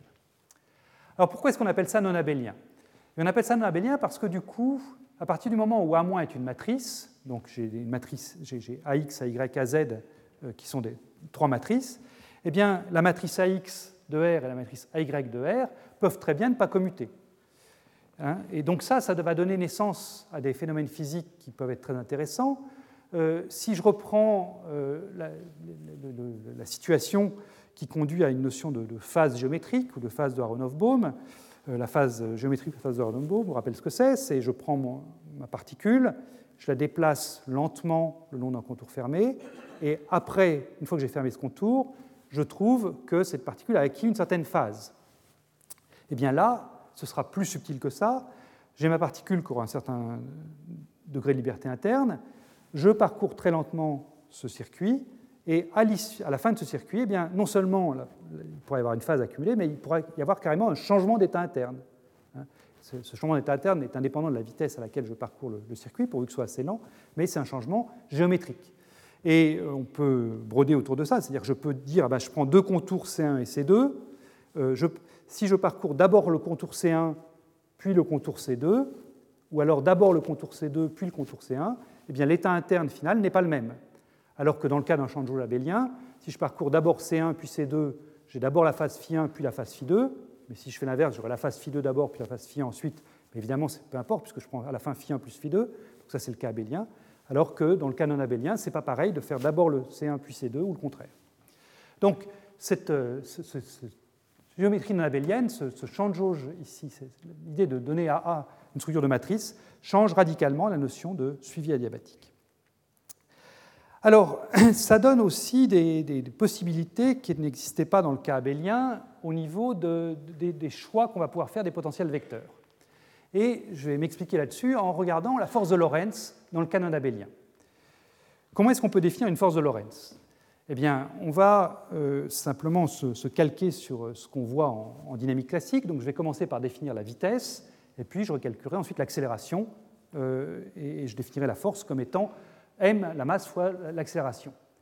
Donc la vitesse déjà. Comment est-ce que j'obtiens la vitesse euh, en mécanique quantique? Eh bien, je me place en point de vue de Heisenberg, on avait déjà eu l'occasion de le voir, et je calcule la dérivée par rapport au temps de l'opérateur position. Ça, c'est donné par le commutateur de cet opérateur position avec l'hamiltonien.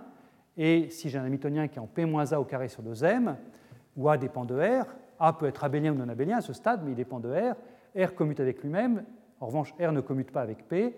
Donc quand je calcule le commutateur de R avec l'hamiltonien, je trouve P-A sur M. Et cet opérateur vitesse devient donc, dans le canon abélien, un opérateur à la fois pour les variables externes, via l'impulsion qui est ici, et pour les variables internes, via la matrice potentiel vecteur qui est là. Maintenant, passons à la force. Donc, comme je vous l'ai dit, je prends l'accélération, donc la dérivée de la vitesse, et je la multiplie par la masse. Donc j'ai comme ça mon opérateur force. Donc même, euh, même, euh, même procédure, hein. je prends le commutateur de l'hamiltonien avec mv, je fais mon, mon, petit calcul là de commutateur, et euh, je vous passe les détails, mais là encore, ce n'est pas, pas, des calculs bien compliqués, si on les prend comme il faut, et on aboutit à une version symétrisée d'une force de Lorentz, quelque chose qui est en v vectoriel b moins b vectoriel v, il faut mettre un sigma moins parce que le produit vectoriel est antisymétrique, hein. euh, donc euh, moins b vectoriel v avec un 1,5 devant. Question, quel est le champ magnétique B qui apparaît associé à mon potentiel vecteur A? Eh bien, ce champ magnétique, le voilà, je vous le donne dans un cas simple qui est un cas bidimensionnel, où je prends AZ égale 0 et où je prends les, les matrices AX et AY fonction de XY seulement. Donc mon champ magnétique B est parallèle à l'axe Z, donc c'est BZ, euh, une matrice BZ fois UZ, et cette matrice BZ est écrite ici. D'abord, j'ai quelque chose que je connais bien, c'est le rotationnel habituel, DAX sur DY moins DY sur DX. Là, pas de surprise, ça c'est quelque chose que j'attendais, je le trouve dans le cas abélien, je le retrouve dans le cas non abélien. Mais j'ai un terme supplémentaire, et ce terme supplémentaire est remarquable, il fait intervenir simplement le commutateur de AX avec AY. Le commutateur de la matrice AX, matrice 2 par 2, 3 par 3, ça dépend de la taille de l'état interne, fois, enfin commutateur avec AY, matrice également 2 par 2, 3 par 3. Et vous voyez le résultat important suivant, c'est que même si les potentiels vecteurs, enfin les AX, AY, AZ, les composants des potentiels vecteurs sont uniformes dans l'espace, je peux maintenant avoir un champ magnétique BZ non nul. Alors que tout à l'heure, quand mon potentiel vecteur était, était abélien, eh bien, si mon potentiel vecteur était uniforme dans l'espace, je n'avais pas de champ magnétique. Dans le canon abélien, on peut avoir un champ magnétique même si le potentiel vecteur est uniforme. Et c'est simplement à ce moment-là le commutateur de x avec y qui sort. Donc finalement, la physique est beaucoup plus riche. Alors, comment est-ce qu'on peut euh, sortir des potentiels vecteurs, enfin des champs non abéliens de l'approximation adiabatique? Eh bien, je vais être très très bref là-dessus. Euh, comme j'ai dit, je préfère me consacrer dans le temps qui reste au couplage spin-orbite. Mais euh, les, premières versions de ça, ça a été proposé par Wilczek et Zé en 1984, donc très peu de temps après le papier de, Berry, Vilcek et Zé ont montré qu'on pouvait généraliser l'idée de Berry au potentiel non abélien. Et la manière de, réaliser ça en optique quantique, eh bien, la chose, ça se fait de la manière suivante. Vous prenez un atome avec plein de niveaux, disons, donc ça s'appelle les niveaux nus. Vous introduisez un couplage laser qui va redistribuer l'énergie de tous ces niveaux. Et on va supposer que dans le diagramme de l'atome habillé qu'on va sortir, eh j'ai un paquet de niveaux qui vont être tous très proches les uns des autres. Donc c'est ces trois niveaux que j'ai dessinés ici, qui forment un sous-espace EQ, donc Q égale 3 ici, Q c'est la dimension de l'espace. Et puis j'ai d'autres niveaux habillés qui sont loin, les qui sont loin de ce sous-espace-là. Et comment est-ce qu'on va formuler l'approximation adiabatique dans ce cadre-là? Si je suppose que j'ai préparé mon atome initialement dans un de ces niveaux habillés qui appartient au sous-espace EQ, eh bien, je ne vais pas pouvoir prétendre que l'atome va rester sur ce niveau individuel. Parce que comme j'ai d'autres états qui sont très proches, le critère d'adiabacité pour un niveau individuel ne va pas être satisfait. Je vous rappelle que le critère d'adiabacité fait intervenir cette, cette pulsation de bord au dénominateur, et là, la pulsation de bord est toute petite, donc ce sera très difficile de satisfaire le critère d'adiabacité pour un niveau individuel, pour un état individuel. En revanche, ce que je vais pouvoir dire avec en bonne approximation, c'est que si je prépare mon état dans, un des niveaux de, Q, eh bien, je vais rester dans le sous-espace Q. Donc, je vais me retrouver avec une évolution adiabatique qui va me protéger ce sous-espace. Je vais avoir du, mélange entre les différents états biais qui composent ce sous-espace Q, mais je vais rester à l'intérieur du sous-espace. Et c'est le seul ingrédient dont j'ai besoin pour sortir ces potentiels abéliens. C'est-à-dire que ce que je vais dire, c'est qu'à tout instant t, mon état total, psi de R et de t, ça va être une somme sur les indices qui appartiennent au cet espace Q des états billets psi n à l'intérieur de cet espace Q fois des amplitudes de probabilité phi n. Et donc j'ai Q, si j'écris maintenant l'équation d'évolution des, des phi n, j'ai Q euh, fonction phi n à considérer de n égale 1 à Q, disons, et j'obtiens comme ça Q équation de Schrödinger couplée. Et quand on les écrit, ces équations, eh bien on constate que là encore, il y a des potentiels géométriques qui apparaissent, et ces potentiels géométriques donc, ont des structures de matrice Q par Q, Q encore une fois étant la dimension de cet espace-là. Et si vous regardez individuellement la, structure de ces, matrices, donc euh, la nème ligne et la mième colonne de cette matrice, eh bien c'est une structure qu'on connaît bien, hein, c'est une qu'on a rencontrée plein de fois. C'est encore une fois le produit scalaire entre un bras qui est un état habillé fois le gradient d'un état habillé. Mais là où tout à l'heure j'avais toujours le produit scalaire de l'état habillé avec son propre gradient, Là maintenant, comme j'ai Q habillés qui interviennent, eh bien, je peux fabriquer Q carré nombre en prenant un n parmi les Q ici, en prenant un m parmi les Q là, et j'obtiens comme ça cette matrice Q par Q, qui est la matrice potentielle vecteur. Donc, les mathématiques qui, vont derrière ça ne sont pas très différentes de tout ce qu'on a vu jusqu'à maintenant, simplement plus compliquées parce qu'on traite des matrices là où on avait des nombres avant, mais on, peut sortir euh, simplement, malgré tout, ces potentiels vecteurs. Et c'est un concept qui est important en physique moléculaire. C'est important en matière condensée dans le cas de l'effet quantique, mais c'est vraiment ce, concept-là a été dupliqué quasiment tel quel en physique moléculaire. Là encore, j'ai donné des références dans les notes. Alors, je vous propose de ne pas passer plus de temps sur ce cas général, parce que ça devient quand même mathématiquement assez compliqué rapidement, et ça n'a pas vraiment eu encore beaucoup d'impact en optique quantique, mais je voudrais qu'on se consacre sur un cas particulier, un cas particulier important dans les minutes qui restent, c'est qui est le couplage spin-orbite. Et pour ça, eh bien, on va donc se placer dans la situation la plus simple où on peut avoir l'émergence d'un potentiel non abélien. Je vais considérer une configuration tripode. Une configuration où j'ai trois états fondamentaux, G1, G2, G3. Donc je complique un tout petit peu par rapport à ma transition Raman de tout à l'heure, où j'avais que G1 et G2. Maintenant, j'ai trois états fondamentaux, G1, G2, G3, qui sont couplés à un seul état excité E. Et un moyen de réaliser ça, c'est de prendre une transition atomique avec un moment orbital, ou enfin de spin, peu importe, un moment cinétique pour l'état fondamental JG égale 1 et moment cinétique pour l'état excité E égale 0. Et je vais éclairer cet atome, je vais couper cet atome à trois ondes lumineuses, que je note K1, K2, K3, qui vont être trois ondes planes. Et je prends la configuration la plus symétrique possible. Je prends donc K1, K2 et K3 à 120 degrés les uns des autres, comme c'est représenté ici, et je les prends de même intensité, donc même fréquence de Rabi associée à K1 qui couple G1E, K2 qui couple G2AE, K3 qui couple G3AE. Alors dans cette configuration, c'est un problème d'algèbre linéaire assez simple de se convaincre que il y a en fait une seule combinaison linéaire de G1, G2, G3 qui est couplée à l'état excité. C'est assez simple parce que j'essaie d'envoyer un sous-espace de dimension 3 sur un sous-espace de dimension 1. Donc pour le dire en termes mathématiques, une application linéaire qui envoie un espace de dimension 3 vers un espace de dimension 1, elle a forcément un noyau de dimension 2, cette application. Il y a forcément deux états, que je pas, un sous-espace de dimension 2, que je ne vais pas réussir à coupler à E. Il n'y a qu'une seule combinaison linéaire que je vais pouvoir coupler à E. Et cette combinaison linéaire, elle est très simple. C'est ce que j'appelle ici l'état brillant. Euh, c'est une combinaison linéaire de G1, G2, G3 avec des poids, des amplitudes bien choisies.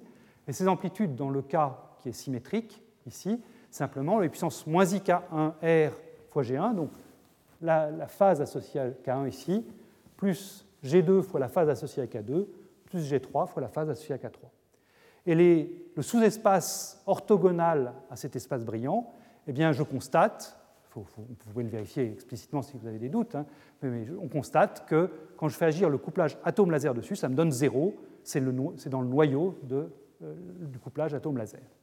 Donc pour faire un petit dessin, si vous voulez, je peux garder mon état excité ici et réécrire ces trois états, enfin ce sous-espace de dimension 3, G1, G2, G3, sous la forme d'un état brillant B de R qui est écrit ici, et puis le sous-espace orthogonal, qui est donc de dimension 2, E2 de R qui est là, et quand je fais agir le couplage atome laser sur un vecteur quelconque de sous-espace de dimension 2, je trouve 0, un état non couplé, donc sous-espace noir. Et donc la question que j'aimerais qu'on regarde, c'est quel est le potentiel de jauge qui est associé à un suivi adiabatique du sous-espace noir E2. D'accord? Et ce potentiel de jauge est-il non abélien C'est la question qui m'intéresse. Donc, euh, regardons comment, ça se passe. Je prends donc euh, dans mon diagramme habillé mon état B de R, l'état brillant couplé à E, avec sous-espace E2. Je prends en compte le couplage atome-laser, donc l'état E et l'état B de R se couplent l'un avec l'autre, se repoussent comme toujours quand j'ai deux états habillés, pour me donner un psi 1 et un psi 2. Donc ceux-là ne vont pas vraiment m'intéresser.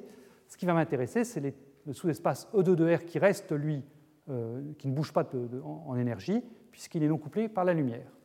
Donc je prépare mon atome dans E2 de R, je le laisse évoluer, je vais sortir donc cette matrice qui va être une matrice 2 par 2. Hein. Tout à l'heure, je vous ai dit c'est une matrice Q par Q, où Q est la dimension du sous-espace que je considère. Donc là, je me place dans un sous-espace de dimension 2. Je vais sortir une matrice 2 par 2 qui va me décrire les, potentiels géométriques associés au mouvement adiabatique dans cet espace. À quoi elle ressemble cette matrice? Ben Là, je, saute les calculs hein, parce que je ne veux pas vous assommer de, calculs là-dedans, mais cette matrice est en fait une structure très simple. Si vous choisissez bien votre base de, de, R, vous pouvez écrire cette matrice potentielle vecteur sous la forme h bar k sur 2, donc c'est toujours h bar k qui sort, ça c'est vraiment ça, la, bonne unité pour le, potentiel vecteur généré par de la lumière. Et puis la structure mathématique, donc c'est A est dans le plan xy, donc j'ai une composante selon, euh, selon x et une composante selon y. Et la composante selon x, donc la matrice AX, c'est simplement la matrice de Pauli sigma x, donc des zéros sur la diagonale et puis un en dehors de la diagonale. Et la composante selon y, c'est simplement la matrice sigma y, i et moins i en dehors des diagonales. Que dire de ça? Eh bien, donc c'est bien des matrices 2 par 2, c'est ce que j'attendais. C'est bien non abélien, puisque AX, cette matrice sigma x, et AY, cette matrice sigma y, ne commutent pas entre elles. Donc je suis bien dans une situation non abélienne, donc c'est intéressant.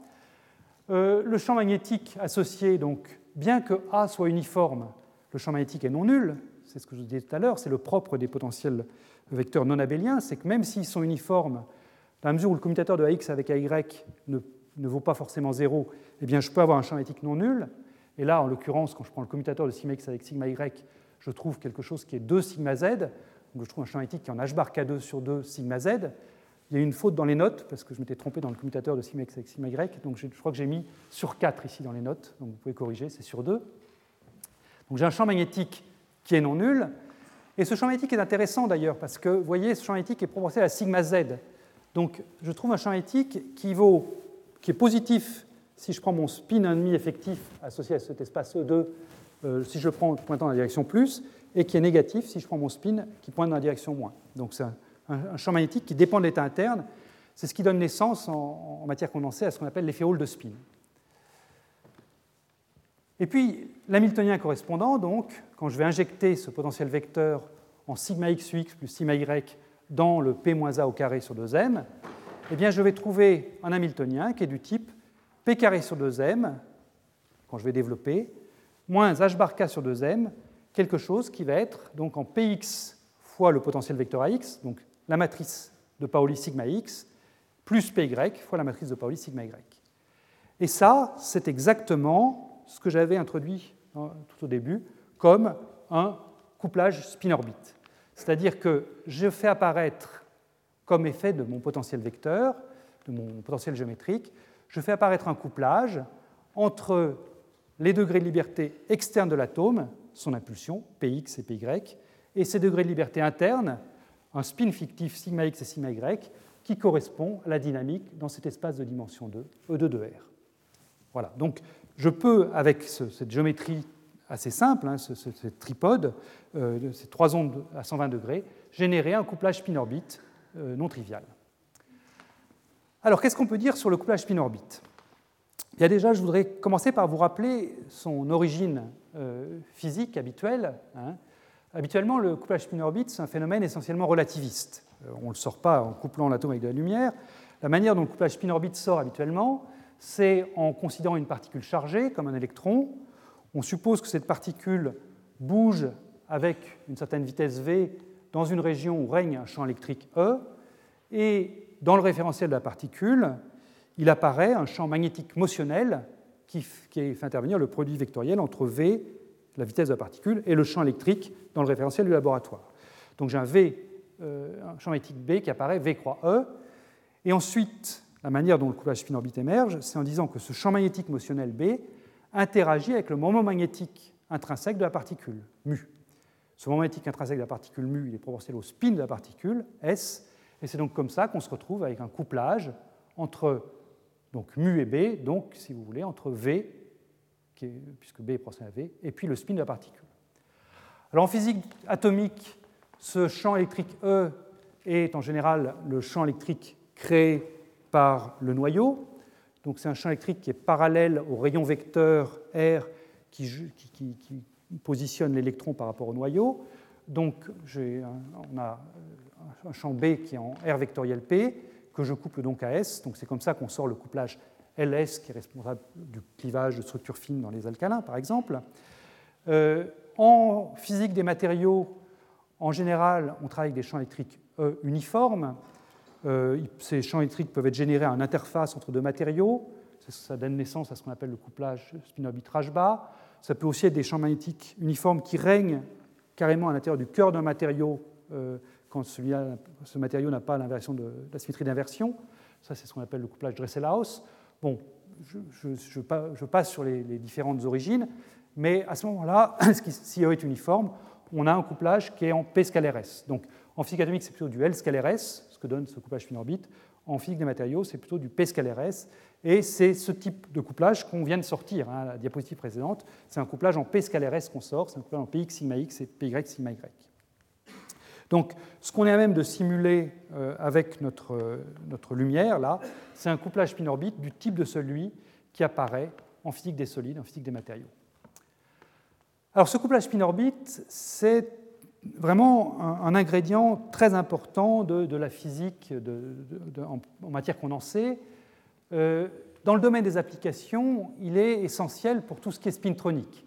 C'est grâce au couplage spin-orbite qu'on va pouvoir contrôler l'interaction entre spin et impulsion en appliquant des champs électriques extérieurs. En contrôlant des champs électriques extérieurs, on peut coupler le spin à l'impulsion et donc contrôler le spin. En physique fondamentale, ce couplage spin-orbite, j'ai fait une liste un peu plus exhaustive dans les notes, mais ce couplage spin-orbite est, responsable de plein de phénomènes, et là j'en ai pris trois euh, que je voudrais signaler. Le premier, c'est la notion d'isolant topologique. Euh, ces isolants topologiques sont analogues à l'effet Hall, au moins si on se limite à des géométries à deux dimensions, mais euh, ils ne passent pas par une brisure de l'invariance par renversement du temps. Ce n'est pas la peine d'appliquer un champ magnétique extérieur. le, le champ magnétique extérieur est remplacé par le, spin, si vous voulez, là où j'avais du P scalaire j'ai du P S maintenant. Donc c'est plus la peine de, briser l'invariance par renversement du temps avec un champ magnétique euh, pour, générer des géométries similaires à celles de Hall, qui sont celles des ions topologiques. Et potentiellement, les ions topologiques sont plus robustes que les féoles vis-à-vis de tout ce qui est température. Donc on n'est pas obligé d'aller à la température aussi basse pour voir des ions topologiques qu'on l'est pour voir de l'effet quantique. Euh, si je prends le euh, phénomène de supraconductivité et que je, couple la supraconductivité avec un terme spin-orbite, eh bien, ça donne naissance à des, supraconducteurs de type très spéciaux, euh, là encore, ce qu'on peut appeler supraconducteurs topologiques. ça peut donner naissance à des particules de Majorana, avec des applications possibles en calcul quantique. Et puis, si je ne vais pas chercher des choses aussi sophistiquées, mais si je me limite au niveau de la physique à une particule, eh bien, il y a quelque chose qui saute aux yeux quand on regarde un couplage de type spin-orbite, un couplage de type donc, P moins état fois S au carré sur 2m, c'est que si vous posez simplement la question de l'état fondamental de, cet euh, Hamiltonien à une particule, eh bien, là, vous aviez un état fondamental qui était non dégénéré quand il n'y avait pas de couplage spin-orbite. Si je vous donne simplement P carré sur 2m, l'état fondamental, c'est l'état d'impulsion nulle, P égale 0. Eh bien là, dès que je mets du couplage spin-orbite, eh bien, je vais trouver une infinité d'états d'énergie nulle. C'est-à-dire que quelle que soit la direction que je prends pour mon impulsion P, pourvu que je prenne le bon module, c'est-à-dire pourvu que je prenne le module P égale état S, eh bien j'aurai un état de spin tel que P moins état S donnera 0. Donc, quelle que soit la direction que je prends pour l'impulsion, il y a un module de l'impulsion, en l'occurrence état S, qui, associé au bon état de spin, me donnera un état d'énergie nulle. Donc le couplage spin-orbite au niveau de la particule unique, c'est un moyen de remplacer un Hamiltonien avec un état fondamental non dégénéré avec une foultitude d'états fondamentaux, tous d'énergie nulle. Et ça, ça va changer radicalement la, physique, par exemple, de la condensation de Bose-Einstein.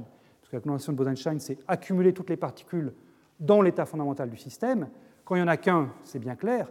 Maintenant, si vous avez une infinité d'états fondamentaux, quel est l'état choisi par le système? C'est un problème qui est, hautement non trivial et qui peut donner naissance à des, phénomènes intéressants. Alors je termine dans les quelques minutes qui restent, oui, ça va, euh, par une version réduite, si je puis dire, de ce couplage spin-orbite. Le couplage spin-orbite tel que je vous l'ai présenté, la version non abélienne, ce px sigma x plus py sigma y, n'a pas encore été réalisé expérimentalement. Il y a eu pas mal de propositions faites, euh, il y a eu celle, que je viens de vous décrire avec ces, ondes à 120 degrés, mais il y en a eu beaucoup d'autres. Euh, les manips n'ont pas encore suivi. Donc, euh, ce sera probablement pour bientôt, mais pour le moment, il n'y a pas encore eu de couplage spin-orbite non abélien qui a été fait. Donc, c'est un, bel enjeu pour les expérimentateurs. Mais en attendant, il y a une version réduite qui a été faite, toujours par le groupe du NIST, toujours sur la même manip, toujours le même schéma expérimental, qui est très simple et qui euh, a même l'air initialement trop simple, mais qui contient néanmoins quelques ingrédients importants du couplage spin-orbite. Donc je vais vous décrire cette manip faite encore une fois par le groupe du NIST. Euh, je voudrais quand même dire qu'il y avait eu des précurseurs, euh, en particulier par Dan Stamperkern et Higby en 2002, qui avaient vraiment bien posé le problème en termes de, couplage spin-orbite. Et il y a eu, la, même, la manip du NIST a été faite sur les gaz de Bose, mais il y a eu des manips faites presque juste après sur les gaz de fermion, à la fois au MIT à Tsinghua en 2012. Donc on repart encore une fois, on revient en arrière, hein, on repart encore une fois sur notre système à deux niveaux, G1, G2, euh, avec ses familles fermées, G1, P H bar K, G2, P plus H bar K. Et puis on reprend, encore une fois, là, je me contente de réécrire des choses que vous avez déjà vues, vous allez voir, ça va être très très basique. Euh, je reprends encore une fois cet Hamiltonien, H2P, réduit à euh, cette famille 2 par 2, avec les P moins H bar K au carré sur 2m sur la diagonale et P plus H bar K au carré sur 2m sur la diagonale. Et je vous propose simplement de prendre cette matrice et de l'écrire en termes des matrices de Pauli. Et quand vous faites ça, eh bien, qu'est-ce que vous voyez apparaître? Le terme kappa 0 qui était en dehors de la diagonale, donc c'est kappa 0 sur 2 sigma x. Pas de surprise. Le delta plus delta sur 2 et le moins delta sur 2 qui était sur la diagonale ici, c'est sigma z. C'est écrit ici. Et puis le P moins H bar K et le P plus H bar K qui sont là, eh bien là encore, c'est sigma Z. Donc je peux écrire cette chose-là sous la forme P moins A au carré, où A égale H bar K sigma Z. Qu'est-ce que je dis quand je vois ça? Eh bien j'ai mon potentiel vecteur, j'ai un potentiel vecteur qui a l'air d'apparaître, qui est simplement une matrice 2 par 2. C'est du couplage spin-orbite. On ne peut pas le nier, c'est-à-dire que je couple l'impulsion de l'atome P avec son état interne, qui est décrit donc par cette matrice sigma Z, donc dans la base j'ai un G2. Mais ce couplage spin-orbite, c'est un couplage évidemment qu'on connaît tous en physique atomique. C'est simplement l'effet Doppler, ou si vous préférez l'effet de recul. C'est le fait que la, possibilité pour un atome d'absorber ou d'émettre un photon dans une onde lumineuse, ça dépend de la vitesse qu'a cet atome. Donc, je vais changer l'état interne de l'atome en fonction de son état externe, à savoir son impulsion. Donc, ce n'est pas un couplage spin-orbite nouveau, celui-là, c'est vraiment quelque chose qu'on connaît tous, mais c'est finalement une écriture nouvelle d'un phénomène bien connu, à savoir l'effet Doppler. Alors, quand on voit ça, on se demande vraiment si on a quelque chose de nouveau. Euh, donc, c'est important de voir ce qu'on a, vraiment euh, gagné avec cette écriture. Alors, première chose, ce champ de jauge que j'introduis, ce h bar k euh, sigma z, il n'est pas non abélien. En d'autres termes, il est abélien. Hein. C'est-à-dire que AX et Y commutent. AX et Y sont toutes proportionnelles à la matrice de Pauli sigma Z, donc elles commutent. Donc je n'ai pas ici un champ de jauge non abélien. Pour un champ de jauge non abélien, il faudrait faire du sigma xpx, sigma ypy, et ça, ça n'a pas encore été fait. Donc là, tout ce qu'on fait, c'est du sigma z. Mais néanmoins, on a un certain nombre de propriétés du cas 2D qui restent. Euh, en particulier, ce qu'on conserve, c'est la non-unicité de l'état fondamental, au moins au faible couplage atome-lumière. Et ça, c'est assez simple à voir. Donc je reprends encore une fois cet Hamiltonien H2P je reprends les niveaux d'énergie de cet Hamiltonien et je vais me placer cette fois-ci à des accords nuls, delta égale 0. Donc à ce moment-là, en l'absence de couplage atome-laser, si kappa 0 égale 0, j'ai simplement les deux paraboles tracées en pointillés qui sont ici et puis là, donc centrées en P égale plus H bar K et P égale moins H bar K. Et puis quand je mets en route le couplage atome-laser, ce que je vois, c'est donc un couplage entre ces deux paraboles. Et puis j'ai par exemple au petit couplage, quand kappa 0 vaut 1, cette courbe noire ici. Et vous voyez que cette courbe noire, eh bien, elle conserve un état fondamental qui n'est pas unique. J'ai deux états fondamentaux qui sont voisins de moins h bar k et voisins de plus h bar k, euh, donc état fondamental non unique. Donc ça, c'est, si vous voulez, un reste de ce que j'avais dit sur le couplage, euh, sur le couplage spin-orbite à deux dimensions. État fondamental non unique, qui peut être intéressant du point de vue de la condensation de Bose-Einstein. Alors, si on se dit que c'est ça le bon critère pour avoir un couplage spin-orbite intéressant, on peut regarder quand est-ce que le. Il ne faut pas que le couplage Raman soit trop grand, parce que si le couplage Raman est trop grand, je passe à la courbe rouge, à la courbe bleue, donc mon état fondamental devient unique. Et pour avoir un état fondamental non unique, il faut que kappa 0 soit plus petit que 4 énergies de recul. C'est ça le, critère. Donc, si vous voulez, ce couplage spin-orbite, enfin, cette réinterprétation de l'atome à deux niveaux en termes de couplage spin-orbite, elle est intéressante aux petites valeurs de kappa 0, kappa 0 disons, plus petit que l'énergie de recul, typiquement. C'est donc l'opposé de la situation où la procession adiabatique est valable. Je vous avais dit que pour la procession adiabatique soit intéressante, enfin soit valable, il fallait avoir des grands couplages, grandes énergies de recul. Et eh bien là, réinterpréter ça en termes de couplage spin-orbite, c'est intéressant quand kappa 0 est petit devant l'énergie de recul. Alors, la manip a été faite, euh, donc toujours par le groupe du NIST. Je ne vais pas en dire grand-chose parce qu'elle a simplement confirmé qu'effectivement, on avait bien, quand on prenait un atome, habillé, un atome à deux niveaux habillé, eh bien, on avait bien cette structure de niveau d'énergie ici. Donc je passe assez vite là, mais euh, le résultat trouvé par le groupe du NIST, c'est que quand on augmente le couplage Raman et qu'on regarde, on met un condensat de Bose-Einstein là-dedans, et donc on regarde la, structure de, cet état fondamental, on trouve bien qu'il y a deux euh, valeurs d'état fondamental différentes correspondant aux deux états internes, ici G1 et G2, en plus ou moins H bar K, et puis quand j'augmente la valeur du couplage Raman, eh bien, les deux minima ici se rapprochent l'un de l'autre pour fusionner en un seul minimum, qui sont ces points blancs, quand on dépasse la valeur fatidique de 4 énergies de recul que j'avais écrite tout à l'heure. Voilà, donc la manip donne bien le résultat attendu. Et je termine en, disant donc finalement qu'est-ce qui est, qu'est-ce qui est bien dans ce couplage spin-orbite 1D euh, Ça a l'air trivial quand on le voit comme ça, puisqu'encore une fois, c'est simplement réinterpréter l'effet Doppler et l'effet de recul dans un langage un petit peu différent. Euh, qu'est-ce que, quelle est la vraie, physique qu'on a gagnée au-delà de simplement le langage? Eh bien, c'est la partie effet collectif qui est intéressante et qui est potentiellement très riche. C'est-à-dire que le fait d'avoir, par exemple, cet état fondamental qui n'est plus unique mais qui est double, eh bien, ça peut donner naissance à des phases structurées vraiment intéressantes.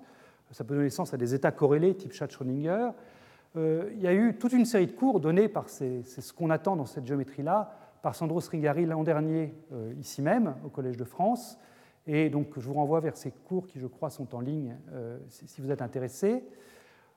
ça, c'était pour des, gaz de boson. Pour des gaz de fermion, eh bien, on conserve à une dimension ce qu'on avait à deux dimensions, c'est-à-dire qu'il y a toujours la possibilité de créer un superfluide topologique à partir de ce couplage spin-orbite, même unidimensionnel, même s'il est abélien, et de générer comme ça des particules de Majorana dans une chaîne unidimensionnelle de fermions. Donc bien que la partie physique atomique ait l'air presque triviale, la partie euh, matière condensée, la partie physique à n corps, elle, est hautement non triviale. Donc je conclus ce cours, et c'est une conclusion qui vaut pour également le cours précédent. Euh, ce qu'on a vu finalement dans ces deux cours, c'est d'une part les rotations, et puis ensuite on est passé au potentiel créé par la lumière. Et euh, ce qu'on a vu, c'est donc que les potentiels créés par la lumière ouvrent de nouvelles perspectives par rapport aux rotations. Euh, ça permet de générer des champs magnétiques qui ne sont pas uniformes. Si je joue avec les gradients de θ, les gradients de phi, je peux générer des champs magnétiques qui varient dans l'espace, qui ne sont pas forcément uniformes je peux générer des champs de jauge non abéliens. Ça, évidemment, c'est une richesse considérable par rapport aux rotations. Les rotations, c'est un champ de jauge uniforme abélien qu'on génère. Là, on peut générer des champs de jauge non abéliens, en particulier un couplage spin-orbite bidimensionnel, je vous l'ai montré. On peut même aller euh, vers des, couplages spin-orbite tridimensionnels, chose qui n'existe pas euh, dans, la nature euh, telle qu'elle. on peut générer des couplages spin-orbite unidimensionnels, c'est par là que j'ai terminé, et même ce couplage spin-orbite unidimensionnel, qui lui est abélien, est intéressant pour l'étude de phénomènes collectifs. Mais en face de tout ça, il faut mettre ce bémol que j'ai déjà mentionné plein de fois et que je répète une dernière fois, c'est que tout ça, ça va bien marcher, au-delà des expériences de, principe, ça va bien marcher si on est capable d'avoir une bonne maîtrise du chauffage liée à l'émission spontanée.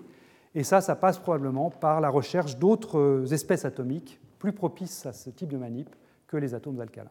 Voilà, donc je m'arrête ici et je vous donne rendez-vous dans une demi-heure pour le séminaire de Nigel Cooper. Merci beaucoup.